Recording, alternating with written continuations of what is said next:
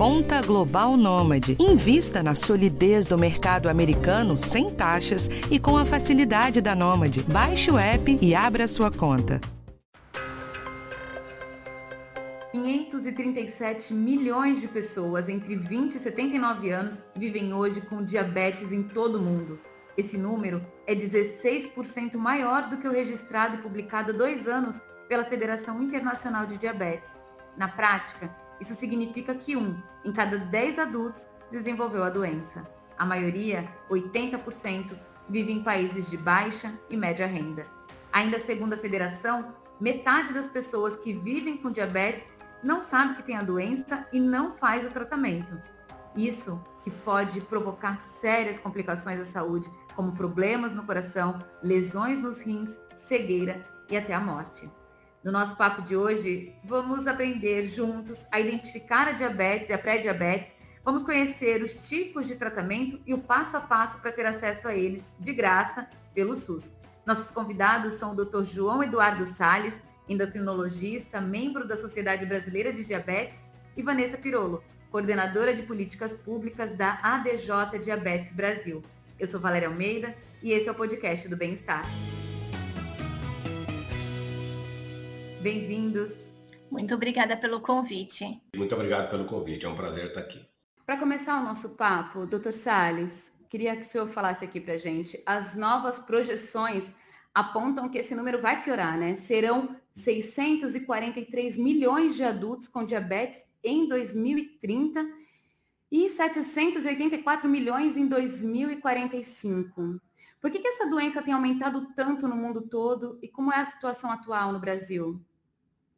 É, em 2045 acho que vai ser um pouco pior, viu? Mas o que, que acontece? Né? O diabetes é uma doença que está. E, e, quando a gente falar do diabetes como um todo, é importante ressaltar que tem dois tipos de diabetes. O diabetes tipo 1, que é uma doença autoimune, e o diabetes tipo 2, que é uma doença relacionada à obesidade, sedentarismo, etc. Então, quando a gente fala do aumento da doença, a gente está focando muito no diabetes tipo 2. Não que não haja aumento de diabetes tipo 1.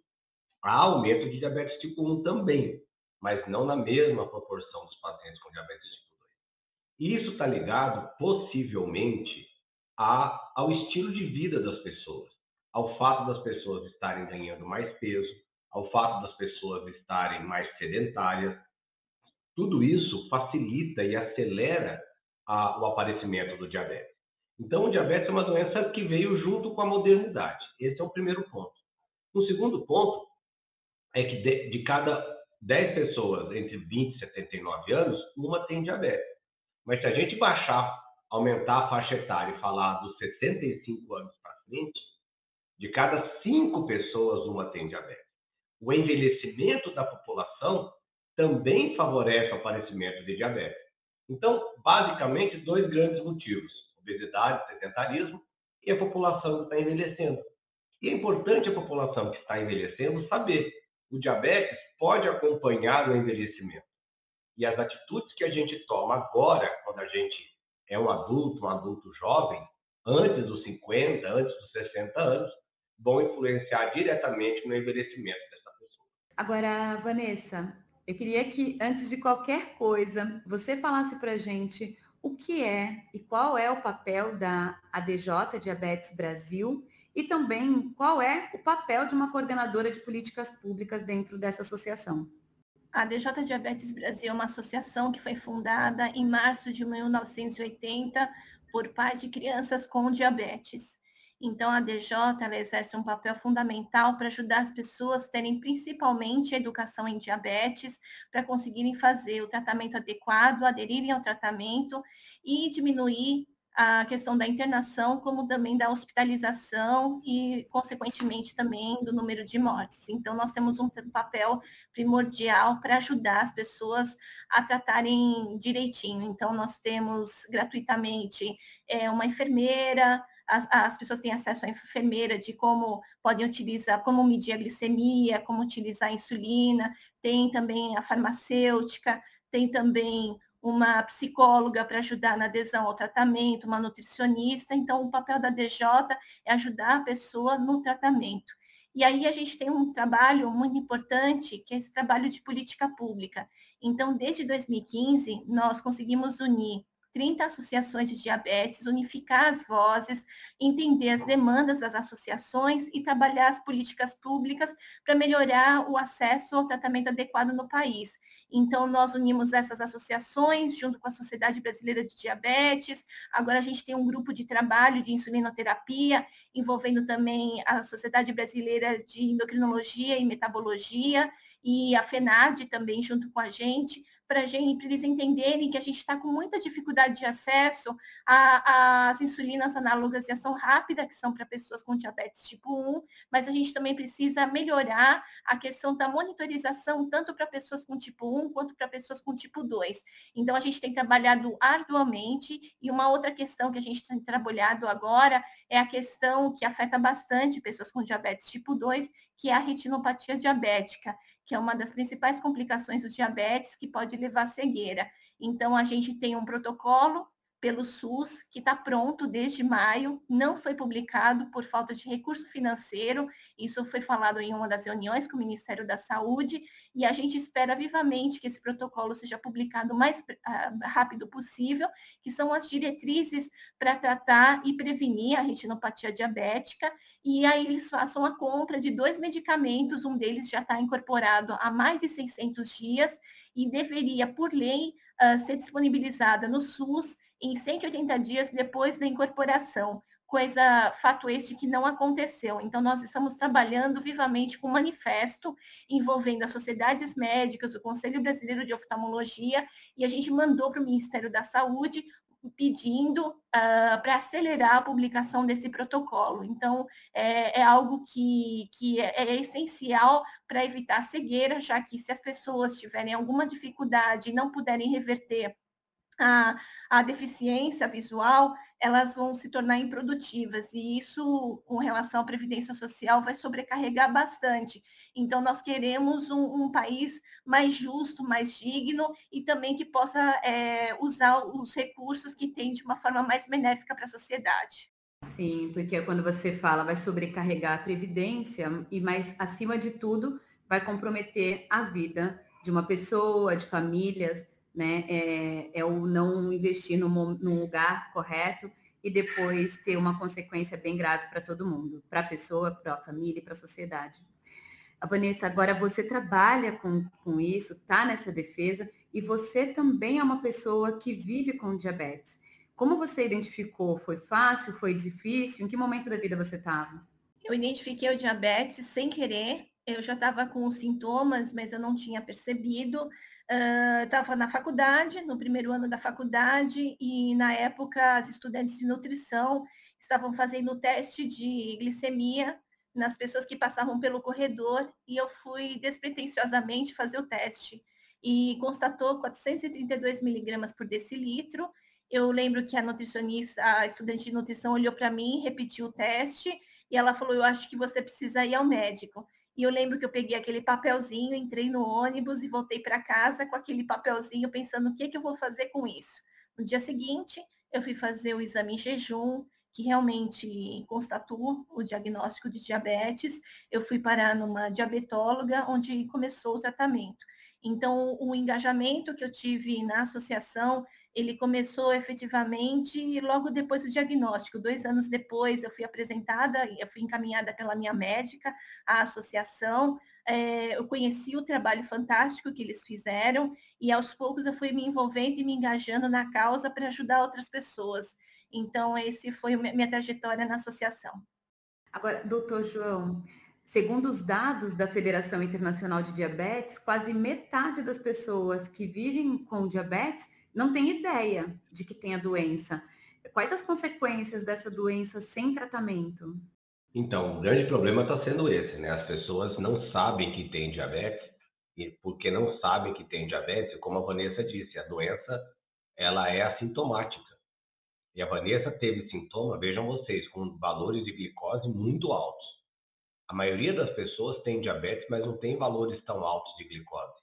Mas não importa, esses valores de, de glicose acima do normal, eles vão machucando os órgãos. Então, eles vão levando ao, as complicações do diabetes já desde o início. Então, quando a pessoa com diabetes é, que tem tipo 2, ela descobre o diabetes tipo 2, muitas vezes nós médicos já temos que fazer toda uma orientação para descobrir que complicações essa pessoa pode estar apresentando. Então, quem estiver ouvindo a gente, descobriu que tem diabetes tipo 2, não importa se descobriu hoje, ou se descobriu há um ano, ou há dois anos, ou há cinco anos. Se você não está indo ao médico, precisa ir para tentar descobrir se você não tem complicações relacionadas ao diabetes. E quando a gente fala de diabetes, a gente está falando de complicações. A Vanessa falou muito bem da retina, mas o diabetes, por exemplo, aumenta em 4 a 10 vezes o risco de ter infarto e AVC. Né? Então, a, aumenta, é a, é a maior causa de hemodiálise. É muito importante. Agora, se você se cuida, você não vai ter as complicações. Você não terá as complicações se você se cuida. Isso é o importante do diabetes. O importante do diabetes, a gente sempre tem que ver o lado bom das coisas, é que ela te promove uma mudança de vida.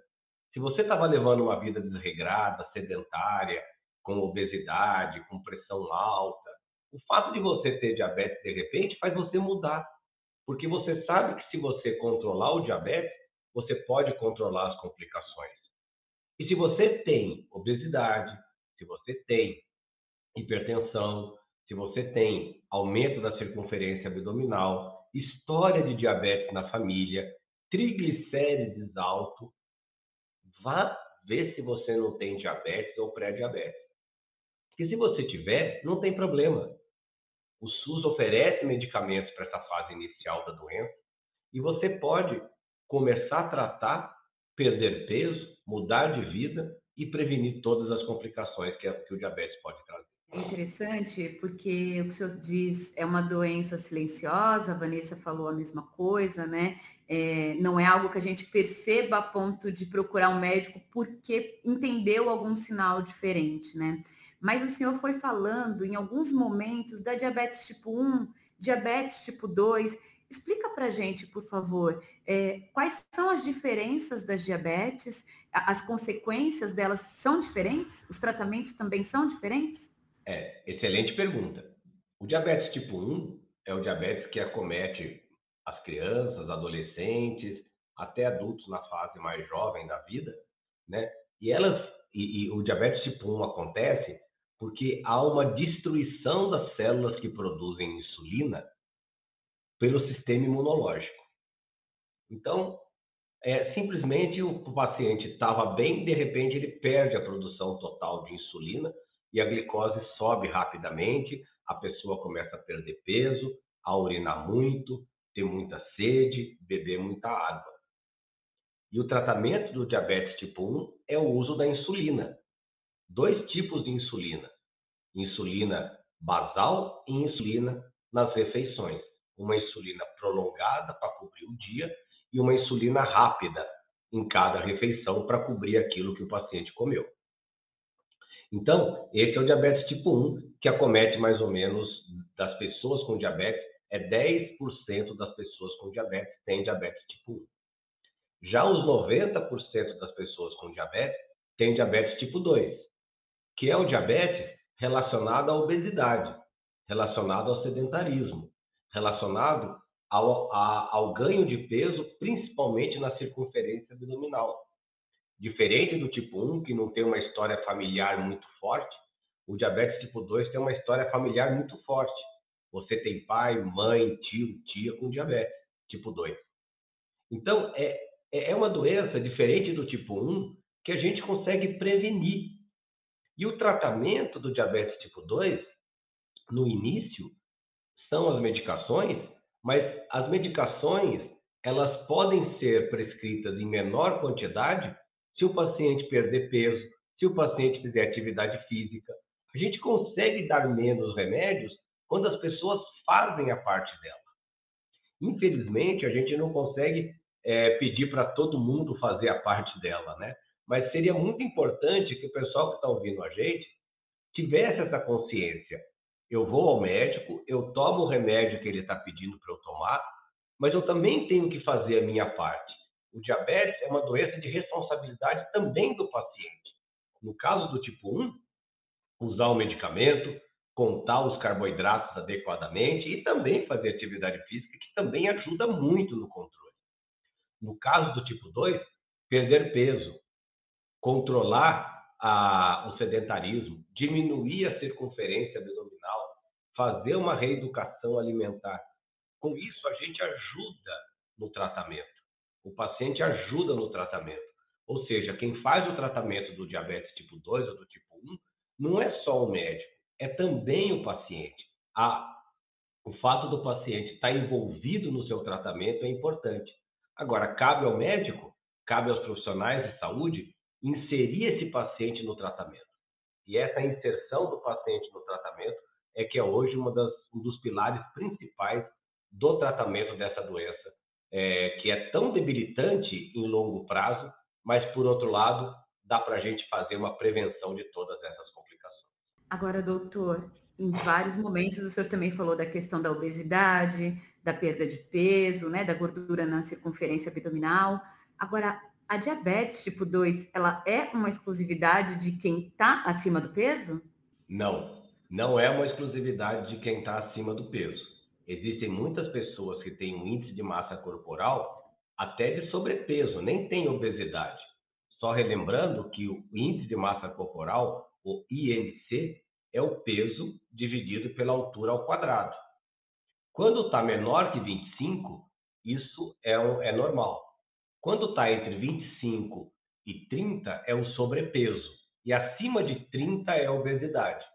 E muita gente pode estar tá pensando no que eu falei anteriormente. Ah, o doutor João só falou de obesidade, eu estou no sobrepeso, não vou ter problema. Mas o diabetes tipo 2, ele está ligado ao aumento da circunferência abdominal. E aqueles pacientes que têm circunferência abdominal aumentada, mas têm pouca gordura no quadril, pouca gordura no braço, esses pacientes têm mais risco de desenvolver diabetes até do que o paciente que tem a obesidade. E geralmente esses pacientes têm sobrepeso, eles não têm obesidade. Então, o que é o, o importante para a gente falar de diabetes é o aumento da barriguinha. Quanto maior a barriguinha, maior é o risco das pessoas terem diabetes. Vanessa, uma vez descoberta a doença, Quais são os desafios de viver com diabetes? O diabetes é uma doença que no primeiro momento choca e tem um impacto muito grande na, na vida, né? Então eu passei principalmente pelas fases de negação, é, de raiva, de eu quis culpar meus pais também, de dó, porque eu tinha pena de mim mesma, até você chegar na aceitação. Só que eu passei por, por essas fases em meses, assim, o que, for, o que me ajudou bastante, porque hoje eu tenho diabetes e não tenho qualquer complicação do diabetes. Então, eu faço atividade física quatro vezes por semana, se tornou obrigatório na minha rotina eu aprendi muito a questão que o doutor falou sobre contagem de carboidrato, então eu sei a relação no meu corpo de quanto de carboidrato eu, eu vou consumir e quanto de insulina eu preciso injetar no meu corpo, e eu preciso medir minha glicemia pelo menos oito vezes ao dia para fazer os ajustes necessários. Porque eu, eu fiz uma decisão, eu quis decidir na minha vida que eu queria viver muito. E se eu queria, se eu quero viver muito, eu preciso controlar muito bem a minha glicemia. Então, eu quero viver bem, eu quero realizar todos os meus sonhos, porque o diabetes, se você tem um bom controle, ele não te incapacita em absolutamente nada. Você pode realizar qualquer atividade. E tudo que você faz ah, em prol das pessoas com diabetes, quem trabalha principalmente com essa área do, do advocacy, de políticas públicas, que você trabalha em prol das pessoas com diabetes para ter acesso ao tratamento adequado no país, é algo que é desgastante, é muito difícil, é estressante, porque você precisa convencer as autoridades sobre a importância de tal medicamento de ser incorporado ao SUS, daquele procedimento também ser incorporado ao SUS, e muitas vezes isso não é muito fácil. Então, nós precisamos lidar com os estresses, com as nossas, os nossos problemas pessoais, conseguir é, tratar uma trajetória, ter uma trajetória é, que você consiga mensurar é, e conseguir melhorar, controlar esse diabetes. E, só, e isso você só consegue a partir do momento que você tem um conhecimento específico, que você tem uma identificação muito bacana com o seu médico, que você tem uma troca importante, que ele possa é, endereçar os veículos de comunicação ideais, que ele possa ter a informação correta, que ele não, não se pegue em informações que são fake news, de chazinho, de, de algum alimento que ajuda a controlar, que não precise de medicação. Não, não existe. Então, a, a, as, as pessoas precisam ter a noção que o diabetes impacta a vida delas, que elas precisam mudar os seus hábitos, que elas precisam ter uma vida plena a partir do momento que elas conseguem ter essa disciplina com relação ao diabetes e que ela não incapacita em nada. O diabetes não incapacita em nada. Então, é muito importante saber isso, que as pessoas passem por essas fases de negação, sim, isso é normal, todo mundo passa, mas ela tem que identificar em si próprio o que, que ela quer da vida dela. Se ela quer ter uma vida longa e ela quer ter sem complicação, sem sofrimento, ou ela quer decidir por uma por dar as costas para a doença, fazer de conta que ela não existe e ela vai ter um, um, sofrimento durante um bom tempo até ela vir a falecer. Então é isso que eu sempre falo para todas as pessoas, assim, vocês têm a escolha nas suas mãos, depende de você. Então a partir do momento que você tem um bom controle do, do, do diabetes, você consegue ter energia necessária, você consegue ser ativo, isso não te complica em nada nós temos, claro, os nossos episódios de hiperglicemia, de hipoglicemia, a hipoglicemia quando abaixa o açúcar no sangue, a hiperglicemia quando sobe um pouco mais, quando come-se uma pizza, algo gorduroso que vai afetar sua glicemia um pouquinho mais para frente do que a ação da insulina que você injetou naquele momento. Sim, isso faz parte do, do, do nosso dia a dia. Mas a partir do momento que você, duas horas depois, que você comeu, que você fez o ajuste necessário, sua glicemia volta em ordem. E se o alimento ainda continua subindo sua glicemia, você pode mais duas horas medir de novo aquela glicemia, você está com aquela suspeita da hiperglicemia, injetar um pouquinho mais insulina e aí ela vai voltar a, a, permanecer naquela estabilidade. É claro que a pessoa com diabetes tipo 1, que é o meu caso, tem uma variabilidade um pouco maior comparado com as pessoas com diabetes tipo 2, que tem mais estabilidade quando elas fazem aquela mudança de hábitos que o, o doutor falou tanto aqui para gente. Obrigada pelo seu depoimento, porque é muito importante, né? É alguém que atua, milita, defende outras pessoas que vivem com diabetes, mas é alguém que sabe, porque também vive com diabetes. Doutor Sales, a gente escuta muito falar em pré-diabetes. O que é isso? E a pessoa com pré-diabetes tem que fazer algum tratamento? É, boa pergunta, né? O que é pré-diabetes? Depende da glicemia de jejum. Glicemia de jejum é a medida da glicose no sangue, que é normal até 100. Acima de 100 já pode ser pré-diabetes. E acima de 126 é diabetes. Então, pré-diabetes é quando você está com a glicemia entre 100 e 125. Se isso tiver associado a obesidade, a sedentarismo, a hipertrigliceridemia, ao triglicérides alto, hipertensão, realmente deve ser, deve ser pré-diabetes. E o tratamento para o pré-diabetes, o mais efetivo, eu vou dizer qual é o mais efetivo, é a perda de peso. Olha só, não é medicamento.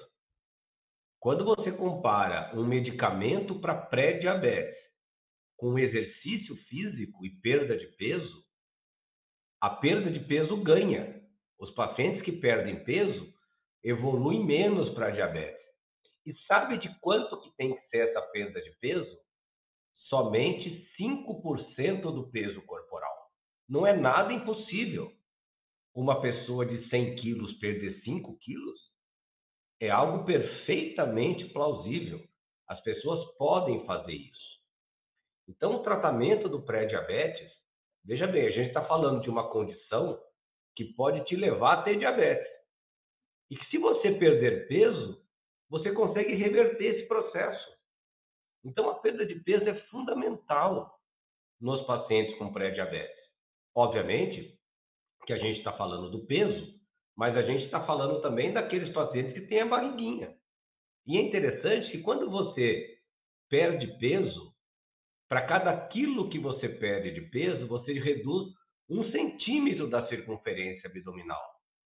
Então, quando se fala em perda de peso, tanto faz para quem tem obesidade ou sobrepeso, ou até para quem tem um peso normal, mas tem a barriguinha. Precisa diminuir a circunferência abdominal. É ali que começa o diabetes. É ali que começa a, a, as doenças relacionadas à presença da gordura abdominal. Que não é só diabetes, é hipertensão arterial, é problema cardiovascular, é gordura no fígado. Tudo se origina na circunferência abdominal. Então vamos esquecer um pouquinho a balança, vamos falar da circunferência abdominal. E se você perder circunferência abdominal, né, que equivale a perder mais ou menos 5% do seu peso, você está impedindo o aparecimento do, do, do diabetes nas pessoas que têm pré-diabetes.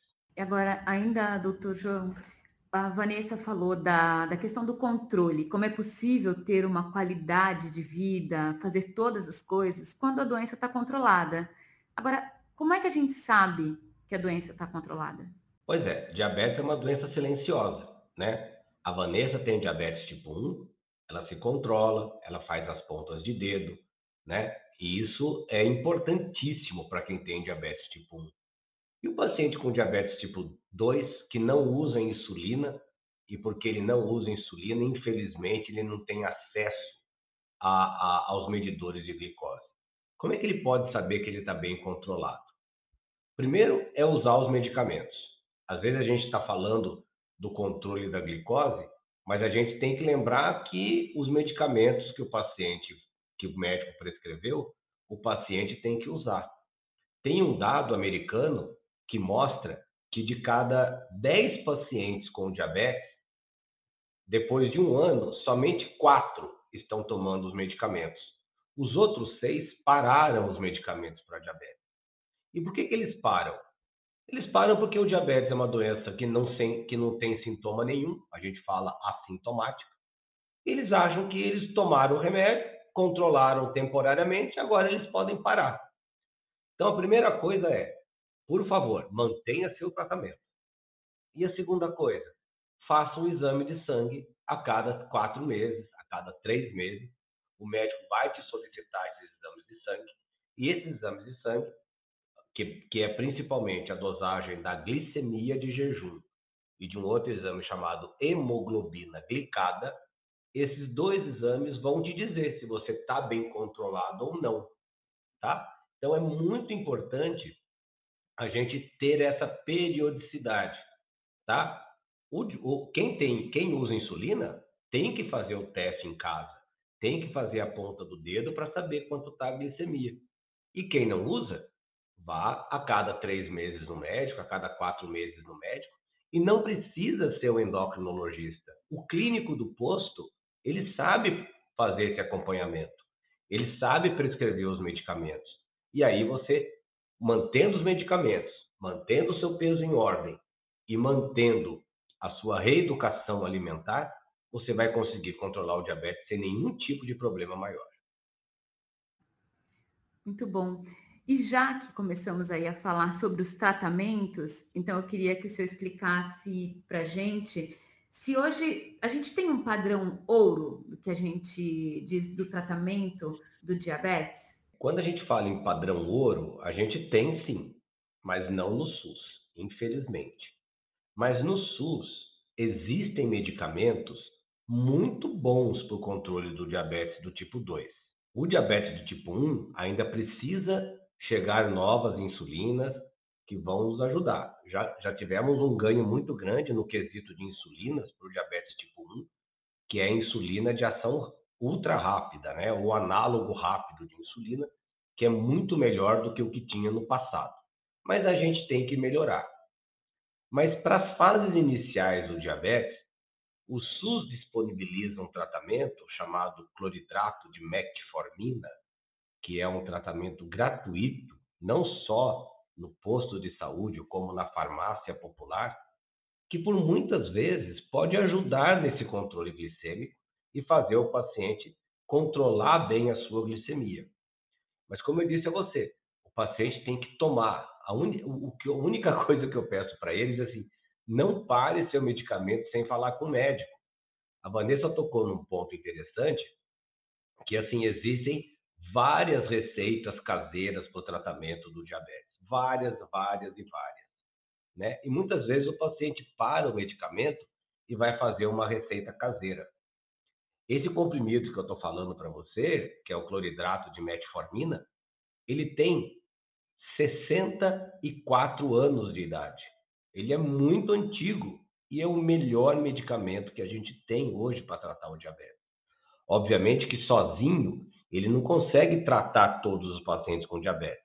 Geralmente a gente tem que associar medicamentos.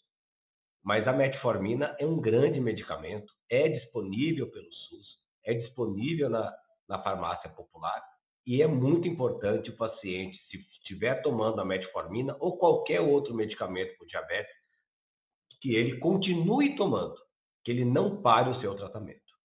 Mas o senhor disse logo no começo que existem medicamentos hoje que são do padrão ouro, mas eles ainda não estão disponíveis no SUS. Que medicamentos são esses? Que tratamento seria esse?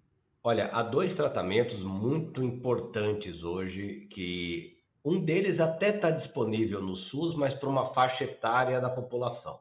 Existem os inibidores da SGLT2, que são medicamentos que controlam o diabetes, fazendo você urinar glicose. Por incrível que pareça, esses medicamentos, além de controlar o diabetes, vêm mostrando redução do aparecimento da insuficiência cardíaca e, principalmente, esses remédios retardam uma das complicações mais temidas pelos pacientes com diabetes, que é a falência renal.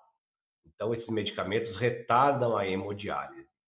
Em cima desses dados, o Conitec, em 2018, ele incorporou para uma, por uma faixa da população, população acima de 65 anos, esse medicamento pelo SUS.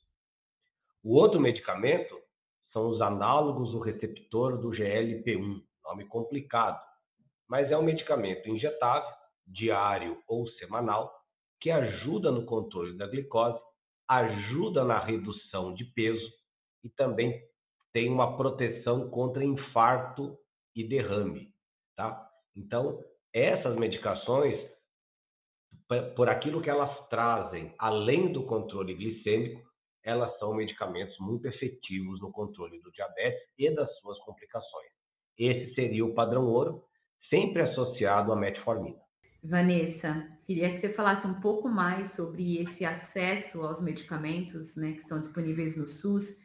Eu queria que você me contasse quais são todos que você encontra e se eles são fáceis de encontrar. Todos esses medicamentos que o doutor comentou, é, que estão disponíveis no SUS.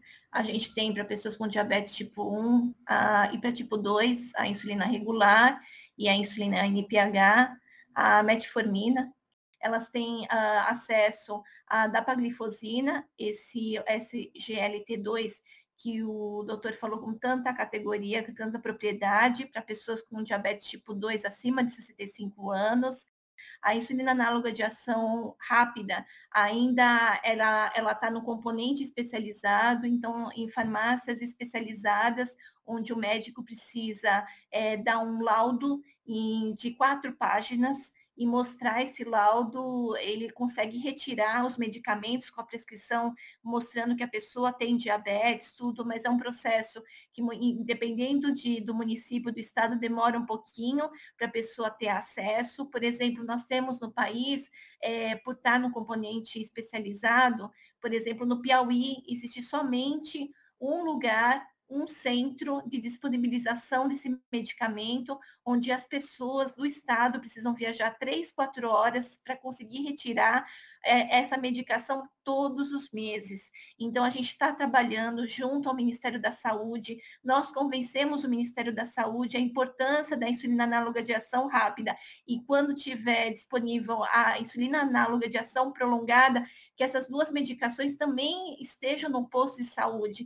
Nós esperamos que eles façam logo esse projeto piloto, que eles possam implementar, que eles possam melhorar a questão da refrigeração nos postos de saúde para conseguir armazenar essas insulinas e que possam estar disponíveis da melhor forma possível, mais rápido possível para toda a população. O ano passado, por ela estar a insulina análoga de ação rápida, é, ela está no componente especializado, nós tivemos um problema muito sério. Um milhão de canetas foram jogadas no lixo, foram pelo Ministério da Saúde, porque elas venceram, porque as pessoas tiveram muita dificuldade de acesso ao medicamento.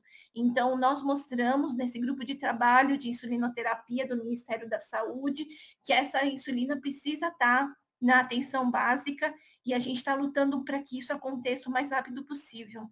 Agora, Vanessa, quando a pessoa se depara com um problema, com a dificuldade de acesso, o que, que ela deve fazer? Ela, ela deve entrar em contato com uma, uma associação de pacientes, porque a associação de pacientes vai conseguir levar essa demanda de uma forma coletiva e ela tem legitimidade e mais reconhecimento do governo para conseguir melhorar esse acesso. Então, o que a gente recomenda para todas as pessoas é que a gente sabe que não existem mais, não existem mais de 30, 40, 50 associações de diabetes no país inteiro para atender mais de 5 mil e mais de 5.200 municípios. É muito complicado, mas elas podem entrar em contato com a associação mais próxima, é, documentar, ou elas próprias, se não tiverem uma associação de pacientes, elas têm a legitimidade como cidadã, cidadão ir até a Secretaria de Saúde do município, tentar conversar com o secretário, com o assessor do secretário,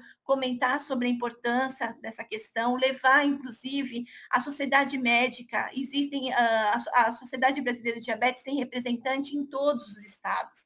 Então, eles estão disponíveis, eles podem entrar em contato com a Secretaria de Saúde em conjunto para conversar com a autoridade, para ver se eles poderiam modificar o protocolo municipal, estadual e ter acesso, porque cada município cada estado tem a sua autonomia para fazer a escolha dos medicamentos que podem ser comprados para as pessoas em determinadas patologias. Então, existe a questão da incorporação federal, que isso, de certa forma, desonera o Estado e o município na compra dos medicamentos, existe um protocolo federal, mas os estados e municípios têm autonomia para fazer os seus próprios protocolos e disponibilizar a medicação se entenderem que aquela medicação é benéfica para o seu cidadão. Doutor Sales, a gente vai encerrar nossa conversa e eu queria que o senhor deixasse aqui, reforçasse a importância do tratamento, mesmo sem ter sintomas. É, o diabetes é uma doença que tem pouquíssimos sintomas e é por isso que ele é uma doença grave, porque você não sabe como que você, como é que o diabetes está, como é que você, como é que está o seu controle. Então não é simplesmente, ah, eu tenho diabetes, eu faço uma dieta e tomo meu medicamento, mas de vez em quando eu esqueço. Faz dois anos que eu não vou até o médico. E nós tivemos muito isso, né, na pandemia. As pessoas pararam de ir, aos médicos, de ir ao médico Está na hora de voltar. Está na hora de voltar, está na hora de saber como está a sua glicose. Está na hora de saber que você pode é, prevenir uma série de complicações que o diabetes traz. Essa talvez seja a grande notícia, né? Porque quando a gente fala de medicina preventiva, a gente fala disso, de tratar antes do que as complicações aconteçam. E isso é muito importante para a gente. Tá? Então, procure saber como o seu diabetes está, não deixe de tomar os medicamentos, sempre procure perder peso, faça sua reeducação alimentar e sua atividade física. São condições que não é bom para o diabetes, são condições que são boas para a sua vida como um todo. Então, isto é importante. É você que tem que tomar conta da sua vida. Os médicos ajudam, os profissionais de saúde ajudam, mas a, a sua vida, a sua saúde é sua responsabilidade. Vanessa, que recado você quer deixar para quem vive com diabetes? A persistência, a disciplina. É, tudo na nossa vida nós precisamos ter persistência para a gente conseguir alcançar os nossos sonhos. E o diabetes também é algo que a gente precisa ter persistência para conseguir ter o controle da glicemia e para a gente alcançar os nossos sonhos. Então, nunca dê as costas para o diabetes. É, o diabetes é algo que nos faz é, crescer, que faz com que a gente conheça muito mais o nosso corpo, o funcionamento do nosso corpo. Então, olhe para si. Então, tente fazer do seu corpo o seu lar, a sua casa. e, e consiga melhorar o seu tratamento. Se você tem dificuldade é, de ter acesso ao tratamento, converse com as pessoas, converse com as autoridades, todos têm direito ao tratamento, ao melhor tratamento no Brasil. É uma questão de conversa, uma questão de, de conversar com as pessoas certas, com as associações e trabalhar em conjunto com grupos, com associações para conseguir os direitos. Então, o diabetes não é uma doença incapacitante, se você tiver o bom controle dela.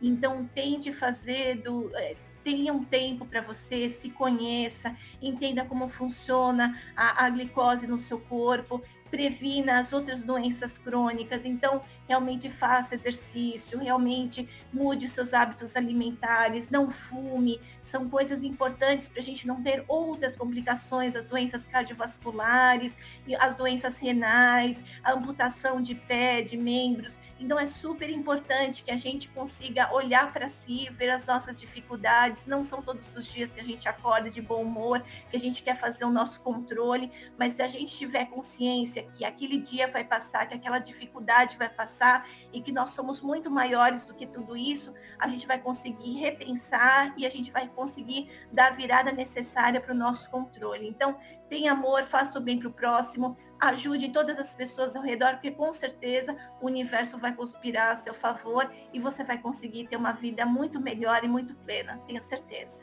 Obrigada, doutor João. Obrigada, Vanessa, pelos esclarecimentos, por tanta contribuição.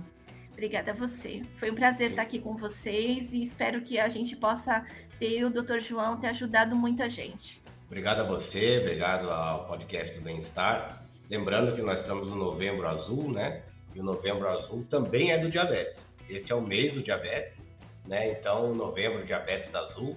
E qualquer dúvida, acesse o site da Sociedade Brasileira de Diabetes, www.diabetes.org.br. Muito obrigado. E a DJ também complementando, a DJ também tem atividades educativas que vão permanecer esse ano, ano que vem. São atividades de educação em diabetes para melhorar o tratamento. Então acesse www.adj.org.br. Obrigada. Até a próxima. Esse foi mais um podcast do Bem-Estar. O episódio foi dirigido por Karina Dorigo, produzido e gravado por Adriana Soderi, editado por Guilherme Amatucci roteirizado e apresentado por mim, Valéria Almeida. Foi um prazer. Até mais.